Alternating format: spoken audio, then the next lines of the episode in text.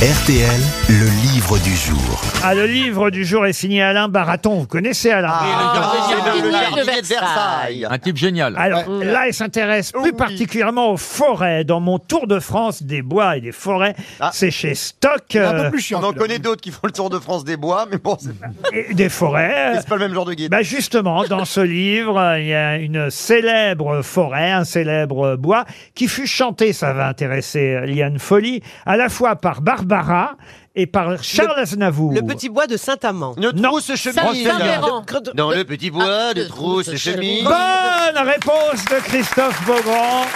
Quand le petit bois de trousse chemise, quand la mer est grise et qu'on l'est un peu, dans le petit bois de trousse chemise, on fait des bêtises, souviens-toi, nous deux, on était partis pour trousse chemise, guettés par les vieilles derrière. Alain Baraton, pourquoi vous avez choisi de parler du petit bois de dit. trousse-chemise dans ce livre, Mon tour de France des bois et des forêts Bonjour Alain Baraton. Bonjour et très heureux d'être avec vous. Eh bien, pour parler tout simplement de ce petit bois qui est délicieux, qui est situé sur l'île de Ré et qui porte un nom curieux. Pourquoi trousse chemise Donc, j'ai voulu expliquer l'origine des noms et pourquoi certains bois ou forêts nous attiraient plus que d'autres. On a la version de Barbara grâce à Liane Folly. Liane. Dans le petit bois trousse chemise, quand la mer est grise, que l'on est un peu.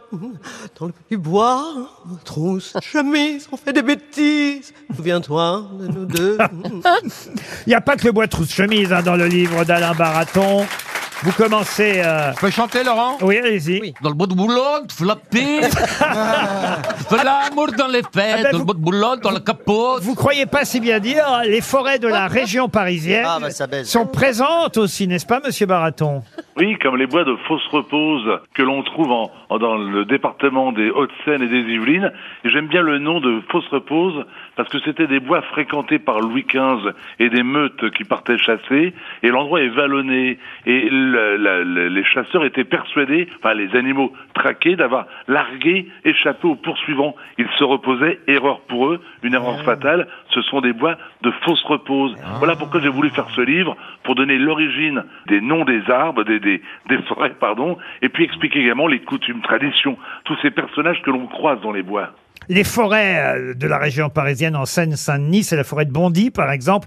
Et vous vous rappelez qu'on disait déjà à l'époque forêt de Bondy, forêt de bandits. Oui, il, il- Bien il vu. était, il, il était dangereux de la traverser, et c'est d'ailleurs dans ce lieu euh, que Victor Hugo va, va placer son personnage principal dans, dans Les Misérables. Il est vrai que tous les bois de la région étaient vraiment des, des coupe-gorges. Il était bon de, de quitter les lieux avant que la nuit ne tombe, sous, sous peine de, vraiment de rencontrer de, de beaucoup d'ennuis. Et Alain, je crois que vous faites une erreur. C'est pas de Victor Hugo, les misérables. Comment connaître l'âge d'un arbre? Vous répondez à la question. Alors, je vais pas vous demander de faire aussi long dans le livre, mais en gros, com- comment on connaît l'âge d'un arbre? Oh, C'est très compliqué, tout simplement quand l'arbre est coupé en coupant les cernes C'est les qui ont cernes. été créées tous les ans. Donc on, on pourra ainsi avoir avec précision l'âge d'un végétal. Sinon, quand on est un professionnel, on le regarde de par ses dimensions, la, la forme et les craquelures de l'écorce. On peut avoir une indication. Mais il est aussi possible aujourd'hui, pour les arbres les plus vieux, de pratiquer ce que l'on appelle la dendrochronologie, des appareils qui de l'extérieur comptent les cernes à l'intérieur du bois et permettent de dater par exemple l'olivier de Roquebrune-Cap-Martin comme étant vieux de 2200 ans, le chêne de, de la commune de- d'Allouville 1200 ans, Julie ou Leclerc, un, 127. ou un vieux, ou un vieux sapin. Grâce à ces cernes, on peut. Ah oui. Elle est pas ballonnée, elle est ballonnée. elle. Mais alors, il y a quand même plus d'un milliard d'arbres en France. hein. Oula. Oui. Euh, Vous expliquez au début que la superficie totale des forêts serait de 4 200 000 hectares, forêts publiques, plus euh, 12 Oui. millions d'hectares de forêts privées. Tout à fait, tout Et, à fait. et- et tout ça, ça nous donne plus d'un milliard trois d'arbres. Oui, tout à fait. Donc tout, tout a été compté. C'est beaucoup et c'est pas très, c'est pas énorme. D'autant plus que cette forêt, même si elle a considérablement augmenté au cours des siècles précédents, a atteint aujourd'hui les limites de ce qu'elle pouvait croître.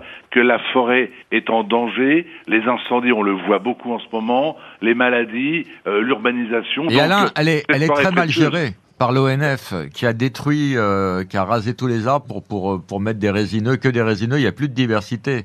Donc l'ONF qui est oui. l'ONF qui est censé protéger les forêts, il, il- C'est le il- député Baffy qui vous parle. non, les appauvrissent. Mais vous savez, quand, quand on aime autant les animaux que Laurent Baffy, qu'on s'intéresse autant au monde qui nous entoure, on a forcément des compétences dans les arbres. Et ce que vient de dire Laurent est tout à fait exact. Il y a eu une très mauvaise gestion, qui fut d'ailleurs dénoncée il y a quelques années par Jean-Marie Roire de l'Académie française. Mais il est vrai qu'aujourd'hui, la forêt française doit se relever d'une gestion qui fut catastrophique les années précédentes. Il faut souhaiter euh, qu'elle aille mieux. Je rappelle que la meilleure méthode pour lutter contre le réchauffement climatique, c'est de planter et en nombre des arbres. Vous démarrez, vous nous l'avez dit, euh, ce livre par euh, la- la fameuse forêt, le bois de Fausse repose, et vous terminez, cela va de soi, par Versailles. Il faut rappeler, moi j'avais oublié, qu'au domaine de Versailles, vous êtes entré comme caissier à l'entrée du parc au départ. Ah, C'était il y a une éternité, il y a 46 ans maintenant. Je suis rentré en 1976. Ce qui m'a fait m'intéresser très vite euh, aux arbres. C'est d'ailleurs pour les arbres que je suis rentré à Versailles, ou surtout que j'y suis resté. Mais effectivement, je suis à Versailles depuis maintenant 46 ans. J'ai encore deux années à faire. J'espère aller jusqu'au bout et continuer à gérer le bois de Versailles au mieux. Vous êtes allé de branche en branche, si j'ose dire, Ah bah, c'est- à- Alain euh, Baraton. Et, et quand même, je dois signaler que ce livre, Mon Tour de France des bois et forêts, vous le signez avec la collaboration de Laure de Chantal. C'est Parlez tout plus ça fort, il est dur de la feuille. Laure de Chantal a travaillé avec vous. Oui, tout à fait. Laure de Chantal est une agrégée de, de lettres anciennes. C'est une femme extraordinaire qui sait trouver les éléments, qui sait de temps en temps Elle a indiquer son la bois, bonne elle a son à bois, elle suivre. aussi, le fameux bois de Chantal. Oui, mais tout à fait. Non, non, mais c'est une femme vraiment remarquable. Mon Tour de France des bois et des forêts, c'est chez Stock. Merci Alain Baraton, c'était Merci le à vous. livre du jour.